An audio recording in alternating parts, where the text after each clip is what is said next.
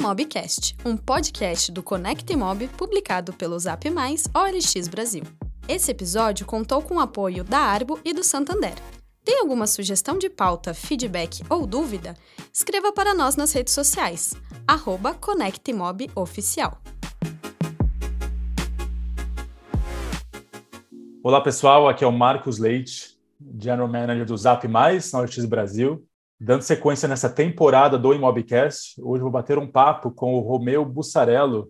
Vamos conversar sobre o novo profissional, qual o seu papel nesse novo cenário. Com mais de 30 anos de experiência em marketing, comunicação e inovação, Romeu começou a carreira como analista na Artex, em Blumenau, Santa Catarina, e na Dumont Relógios, em São Paulo. Exerceu a mesma função na Polaroid, onde começou a observar o início da transformação digital nas organizações, mas foi na Tecnisa, nos anos 2000, que desenvolveu soluções inovadoras ainda nos primórdios da internet do Brasil. Além das vendas online, Romeu Bussarello foi responsável por liderar a equipe de marketing que realizou a primeira venda pelo Twitter, feita por uma empresa no Brasil. A Tecnisa também foi a primeira a aceitar bitcoins e usar drones em experiências com um cliente. E a Romeu, bom dia, é um prazer ter aqui você com a gente. Oi, Marcos, bom dia. Puxa, eu que agradeço aí pelo convite para falar com vocês, contar nesse podcast, falar um pouco sobre as boas práticas do marketing digital no mercado imobiliário. Excelente, é, Romeu. Mas começando aqui, né? Primeira venda de um imóvel pelo Twitter.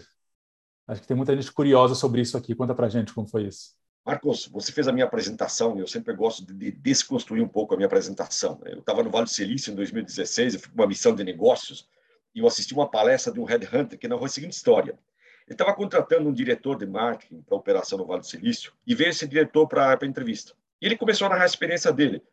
Falou o seguinte, olha, eu tenho 36 anos de mercado, conheço o mercado B2B, conheço o mercado B2C, conheço o mercado é, de real estate, conheço o mercado farmacêutico, conheço muito bem o mercado latino-americano, é, conheço a mídia americana, conheço todo o broadcast americano, gerenciei milhões e milhões e milhões de orçamento de comunicação.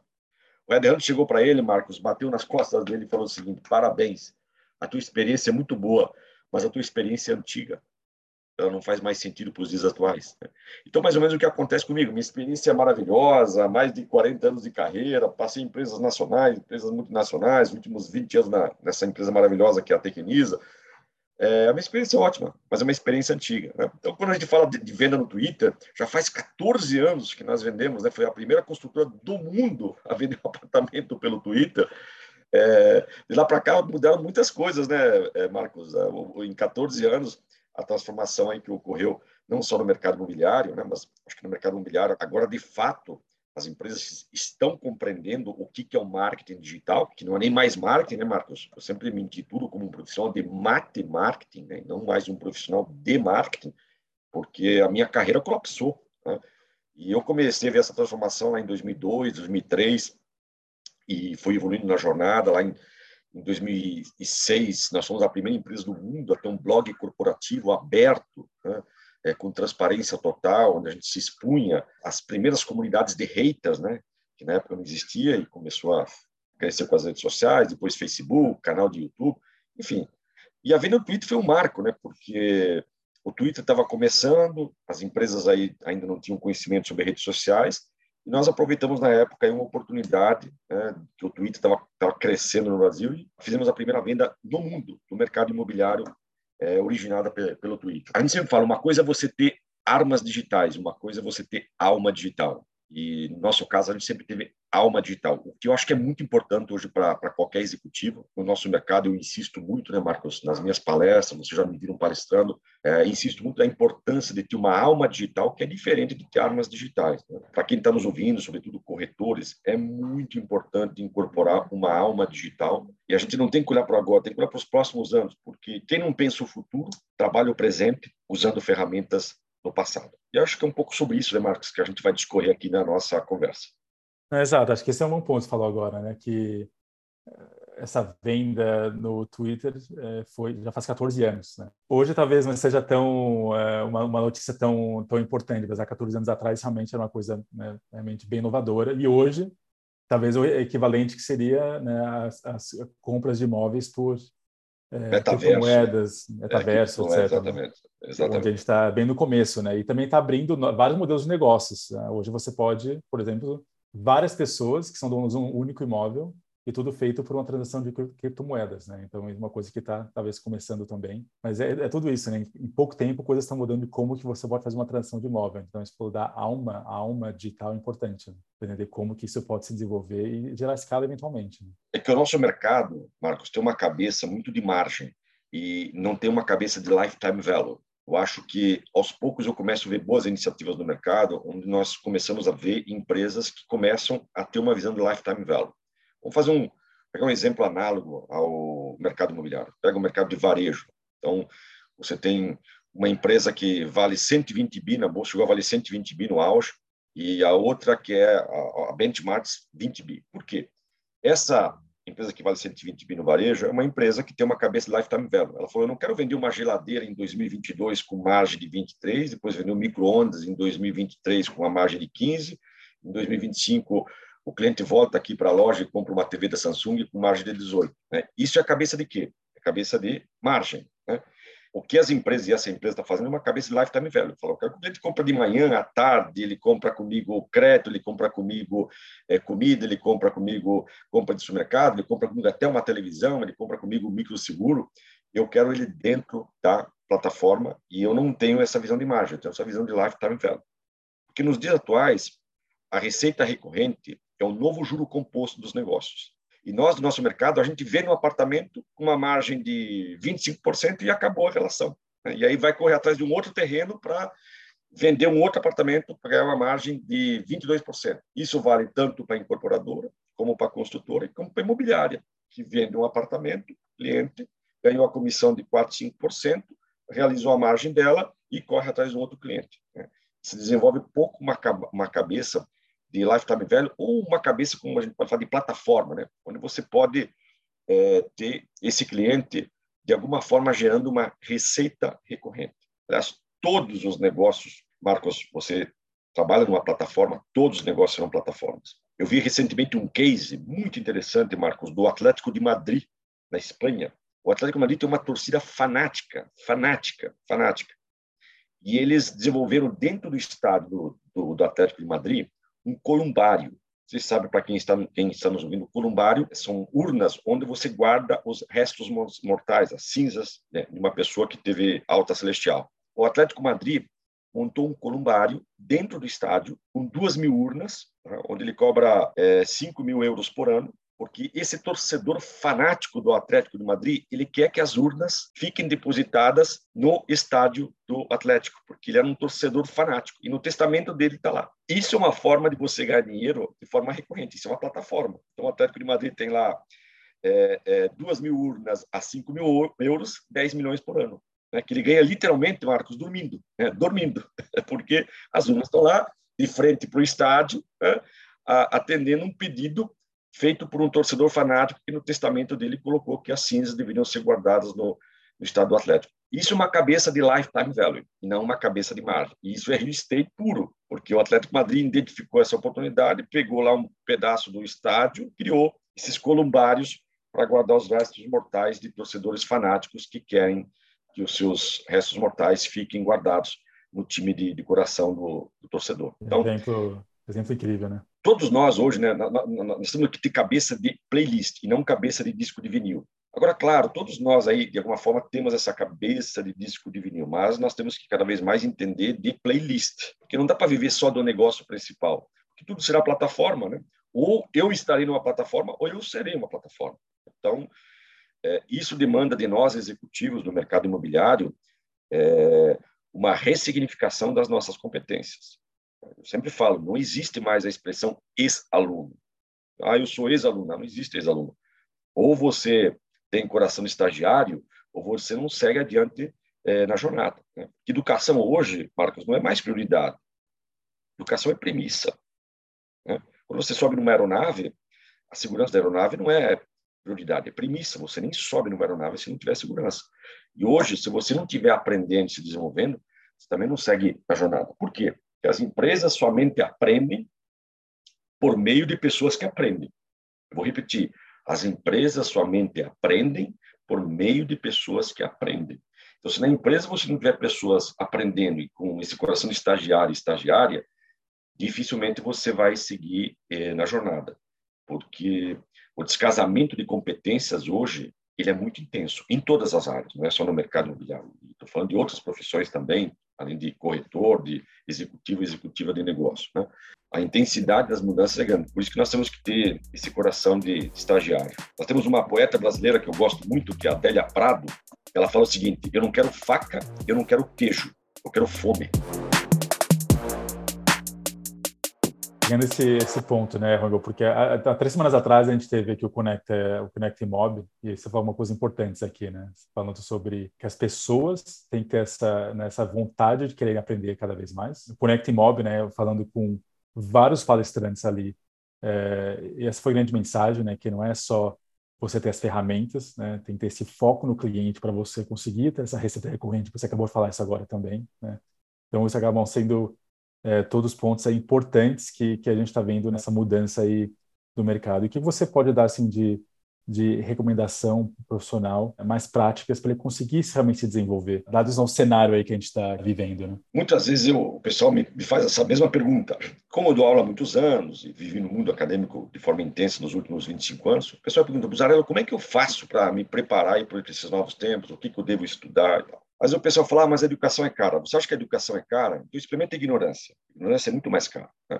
Só que hoje nunca foi tão fácil e barato aprender como nos dias atuais. O que está acontecendo? As empresas estão virando escolas e as escolas estão virando empresa. A empresa não é mais o único lugar que você aprende e a escola ah, não é mais o único lugar que você trabalha e a escola não é mais o único lugar que você aprende. Eu vou vamos fazer aqui um exercício, Marcos. O Mercado Livre lança um curso de e-commerce e a Universidade X lança um curso de e-commerce. Você prefere fazer um curso com os profissionais é, de e-commerce, com os profissionais do Mercado Livre ou com a Universidade X? Né? A Amazon lança um curso de inteligência artificial com os professores, com os, os profissionais do mercado do, da, da, da, Amazon. Você prefere fazer um curso de inteligência artificial com os profissionais da Amazon ou com os professores da escola Y? Né? A Natura lança um curso de ESG. Você prefere fazer um curso de ESG com os profissionais da Natura ou com os professores da Universidade é, N? Então, cada vez mais as empresas estão se tornando escolas. Por quê? Porque muitas vezes a academia não consegue acompanhar a intensidade das mudanças, porque a academia ela é regulada, tem um regulador que muitas vezes não acompanha a intensidade das mudanças. Né? E que e diz o seguinte: você só pode ensinar o que tem literatura, mas tem muitos assuntos hoje ainda que não tem literatura, estão sendo construídos pelo mercado. Então, para quem já fez o seu MBA, a sua pós-graduação, eu recomendo o seguinte: não faça mais cursos longos e estáticos. Faça cursos rápidos e frequentes ao longo do ano. Por exemplo, participar do Connect Mob eu acho uma, uma atitude maravilhosa, porque é um curso, né, é uma participação rápida, onde você vai ter acesso a vários conteúdos, vai fazer muitas conexões. Aliás, uma coisa que eu recomendo muito, é faço muito hora bar. Eu sempre falo muito dessa questão da hora bar, que para mim hoje é a forma como eu mais aprendo. Né?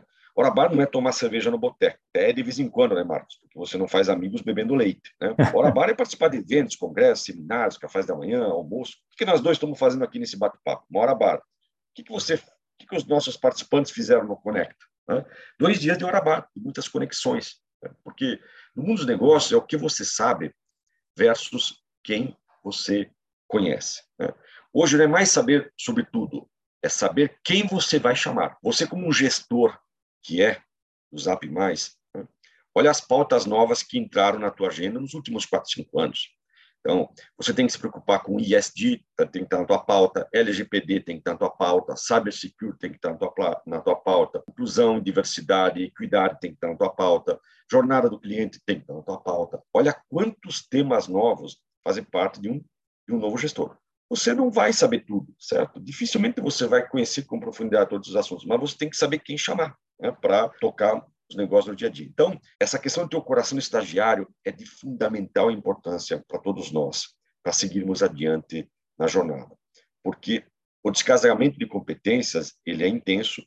Quando você descasa competências, o mercado é muito cruel, né? Vi um exemplo de um caso que eu acompanhei no nosso mercado. Um corretor foi destacado por um casal que mora em São Paulo, a filha mora em Bruxelas, pediu para esse corretor ir até um stand de vendas para ele fazer uma live e mostrar o apartamento decorado para a filha que estava em Bruxelas e o casal em São Paulo. O corretor chegou lá, ele não tinha um pacote de dados que suportasse uma, uma live, ele não tinha um telefone adequado para uma live, ele não sabia criar uma live no Zoom.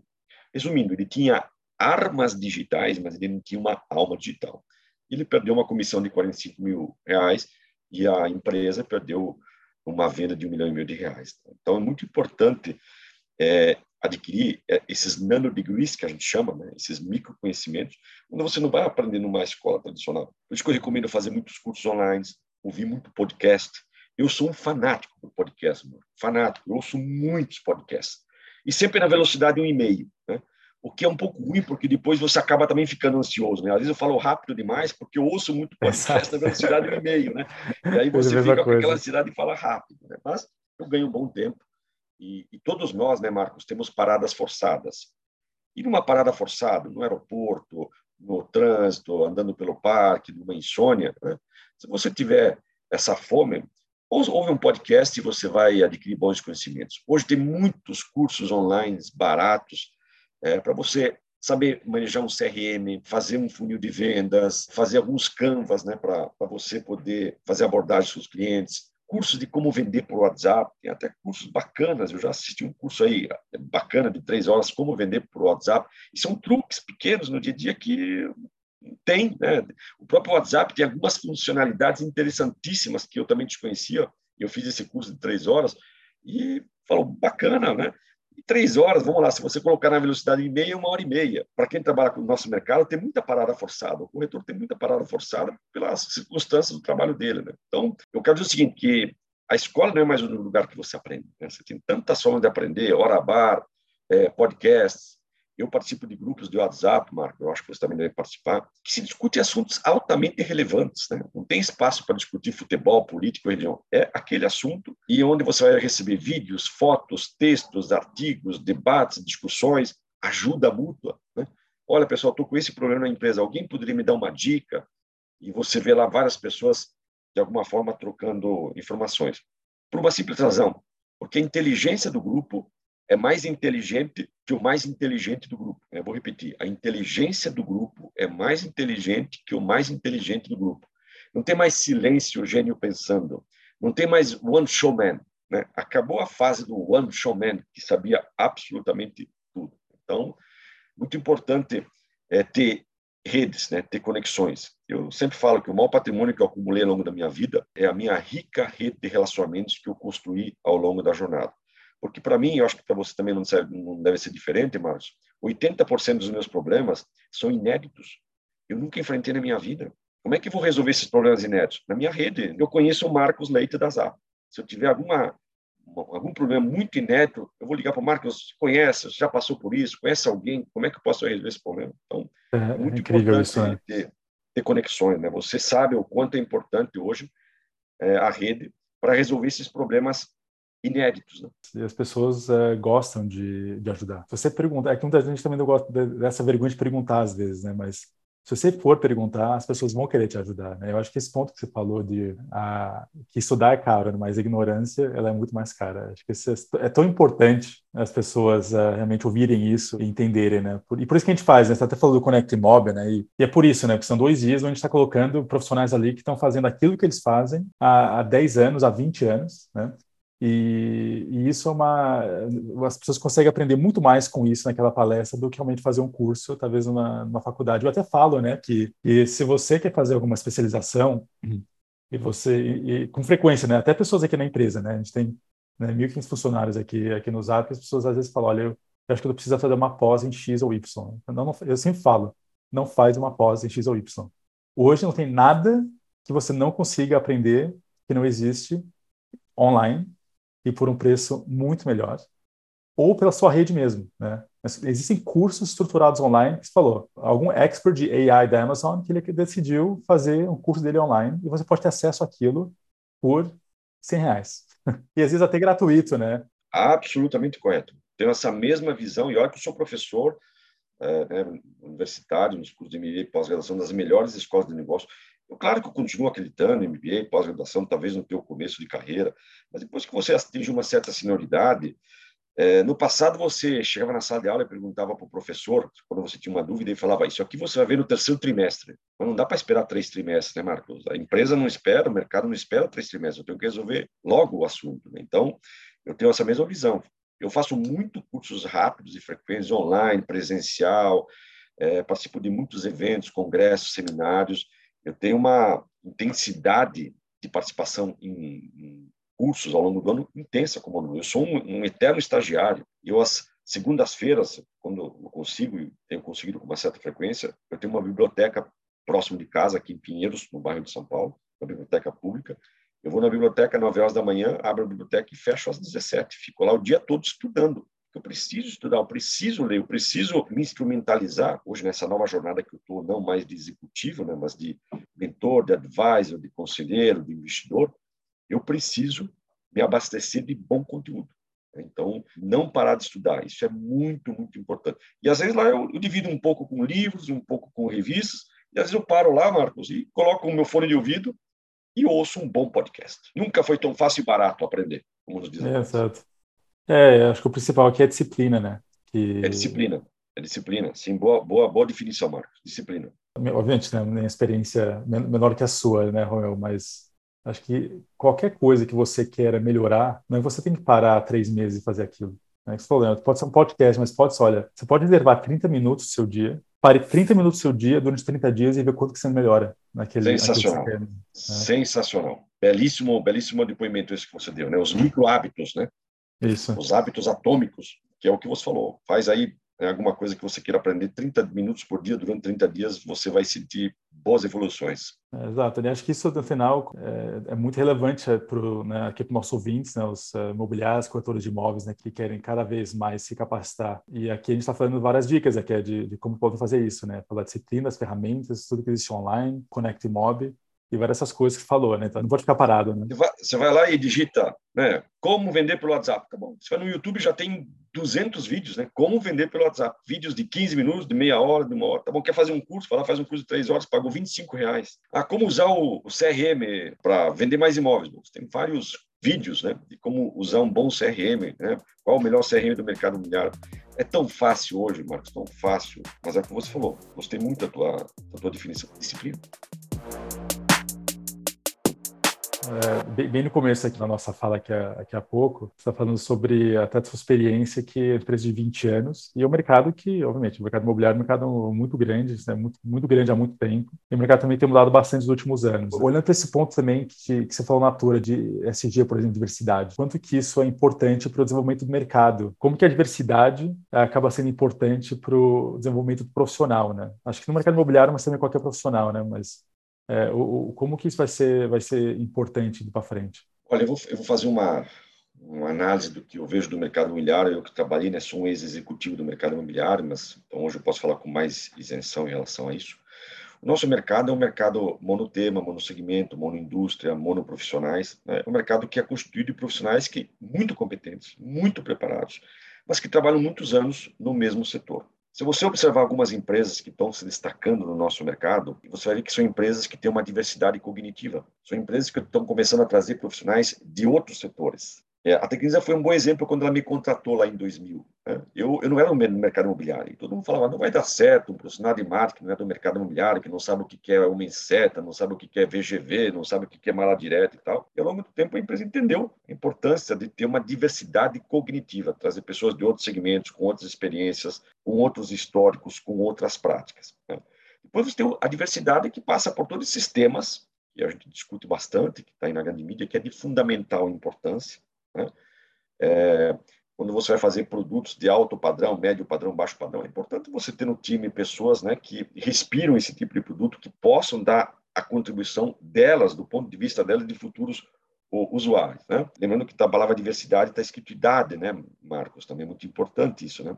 Se fala muito em diversidade, diversidade, mas não se fala muito em idade. Né? E nós estamos o Brasil é um país que está entrando num processo intenso de, envelhecência. E às vezes eu vejo assim o pessoal falando muito de diversidade, mas geralmente sempre em cima de quatro, cinco pilares, né? Lembrando que na palavra diversidade tem idade. Então, eu acho que essa parte cognitiva, é, de diversidade cognitiva, eu tenho visto um avanço, eu vejo várias empresas aí montando equipes multidisciplinares, mas também tenho visto um avanço, talvez não na intensidade, né? quando você olha, por exemplo, para a questão é, de mulheres, a gente vê poucas mulheres né, atuando no mercado imobiliário. Acho que é um, é uma, é uma imperfeição que nós temos no mercado. Eu não, não vejo nenhuma mulher, eu acho que tem uma mulher só de uma empresa que eu me recordo, que é CEO de alguma consultora ou incorporadora. Na diretoria também eu vejo poucas mulheres no nosso segmento, está precisando intensificar mais isso. E também todas as, as outras frentes eu vejo ainda pouco. Vejo boas intenções, mas vejo, vejo pouco. Eu acho que nós temos uma profissional aí que está é, tá fazendo um trabalho maravilhoso, que é a Elisa Tawil, né, falando sobre mulheres no mercado imobiliário, um trabalho espetacular, exemplar, inspirador, para que as mulheres tenham mais protagonismo no nosso setor. Eu reconheço isso. Eu gosto muito de uma fala da Melinda Gates que diz o seguinte: quando uma mulher prospera, a humanidade prospera. Então é muito importante no nosso setor nós temos mais mulheres, reconheço isso. Então, eu, eu vejo mudanças, tá? mas não na, na, intensidade que eu considero razoável. Comparado com outros setores da economia, né, Marcos? Entre outros setores muito mais acelerados, muito mais adiantados nessas questões de diversidade, inclusão e equidade. Eu acho que o nosso setor ainda está muito atrasado nessas questões, precisa avançar mais. Eu peguei aqui só um exemplo, que é o exemplo de mulheres, mas se você entrar para outras outras frentes, você vai ver muita, muita imperfeição. Para mim, diversidade é bem simples, tá? Eu acho que quando você tem pessoas que têm um, um background totalmente diferente do, do, seu, pessoas que vêm de vivências totalmente diferentes, é, seja de gênero, seja de país, seja de experiências é, gerais, você sempre vai ter um ponto de vista diferente que pode te ajudar a ser melhor. Sim, muito. É, muito. E você vê, e você vê isso, sabe? Você vê isso em várias, né? Até olhando até fora da nossa indústria, né? Olha hoje é, o CEO da Microsoft era o Steve Ballmer. E depois eles trouxeram o Satya, que é um cara que vem da Índia, e totalmente mudou a empresa. Totalmente mudou a empresa no curto período. Uma empresa daquele tamanho totalmente mudou. Né? Mesma coisa com o Google, por exemplo. Né? E não era tão tradicional como a Microsoft, né? uma empresa que também já foi formada, é uma, é uma empresa muito mais jovem que a Microsoft, de uma geral. Né? Nascida, né, depois dos anos 2000. Mas é uma coisa, né, o quanto que quanto que isso ajuda as coisas a mudarem, né? Apesar da Pepsi não ser líder comparado com a Coca-Cola, tipo a CEO da Pepsi, PepsiCo, uma mulher durante muitos anos que diversificou muito a, organização, é uma organização extremamente saudável, que cresce bastante de várias linhas e quanto que isso realmente ajuda, né? E no mercado imobiliário, né, tem que falar aqui que a gente na Audit Brasil tem uma até meta de diversificação muito importante, tá? Então, olhando aqui até para o Zap+, das quatro pessoas que, estão reportando diretamente para mim, duas são, são mulheres, né, duas ex-presidentes, isso, isso traz uma dinâmica extremamente importante para a nossa estratégia de execução e como que a gente olha para o mundo, né? Até várias as frentes que a gente consegue entrar, que a gente tem falado tanto sobre isso hoje, vem por, né, por esse ponto de vista diferente que a diversidade traz. E acho que a gente vai ser muito melhor no longo prazo como consequência disso. Né? Então, acho que esse é o ponto que você trouxe. Você está absolutamente correto. Lembra do Steve Ballmer? Show me the money, show me the money, show me the money, all the day, né? Show me the money, show me the money.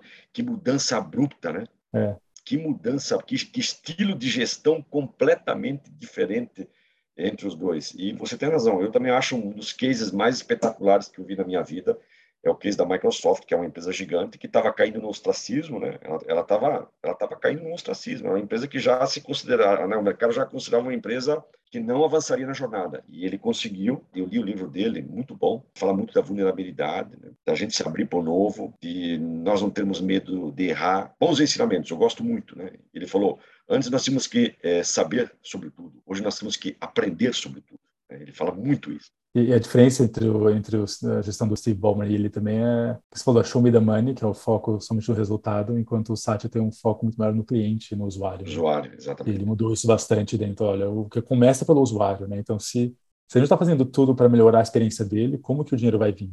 Né? Não é só espremer o tempo inteiro para ter Sim. malas, etc. Né? Ele conseguiu fazer um mindset que, que, que controla muito bem todas essas pontas. Né? E, Romeu, foi, foi um ótimo papo hoje. Acho que tem várias lições aqui para a nossa audiência. Essa alma digital que realmente ajuda a gente a aprender muito mais. Não só a alma digital, mas a alma de estagiário. Então, é, coração de estagiário, coração de estagiária, né? Uma coisa que você falou muito legal aqui, né, aqui para os nossos ouvintes, né, que estudar pode ser caro, mas a ignorância é muito mais cara, e que as empresas realmente viraram escolas, né, acho que esse é um ponto importantíssimo, então, realmente fazer essa que chama de hora bar, né, ou você ir num evento, criar um Connect Mob, por exemplo, né, ou você fazer usar sua rede e pedir ajuda para sua rede quando necessário, você consegue avançar muito mais, aprender muito mais do que só fazer um curso longo em uma, em uma faculdade. Né? Então, esse mindset vai ajudar muito né, os, nossos, os nossos profissionais do mercado a se capacitar cada vez mais. Né? Nós somos uma empresa que virou escola. Né? Sim, exato. A nossa proposta é ser uma escola. Nós somos uma empresa que também somos escola, ajudando o mercado a se desenvolver lá com o nosso Connect Mob, que é o grande evento, mas o Connect Academy e todas essas frentes nossas de levar conhecimento e aprendizagem para o nosso setor. Né? Nós somos uma empresa que nos tornamos escola. No final de 2022, Marco, nós seremos as mesmas pessoas, exceto por duas coisas: pelos livros que nós lermos e pelas pessoas que nós conhecermos. Quando eu falo livro, Marco, não é um livro, né? Então, o fato de você participar de um Conecta, por exemplo, é o conteúdo que você apropriou versus as pessoas que você conheceu. É isso que nos tornará pessoas diferentes ano a ano. E nessa, e nessa mensagem, muito obrigado, Romeu, foi excelente. Também agradeço uh, a sua participação também no, no Connect Mob, você foi o nosso mestre cerimônia, e também as suas, tanto a sua palestra como, como a, sua, a sua mesa de discussão foram mais bem avaliados em todo o evento. Tá? Então, obrigado, professor, e até uma próxima. Obrigado, obrigado, Marcos. Obrigado aos nossos ouvintes também.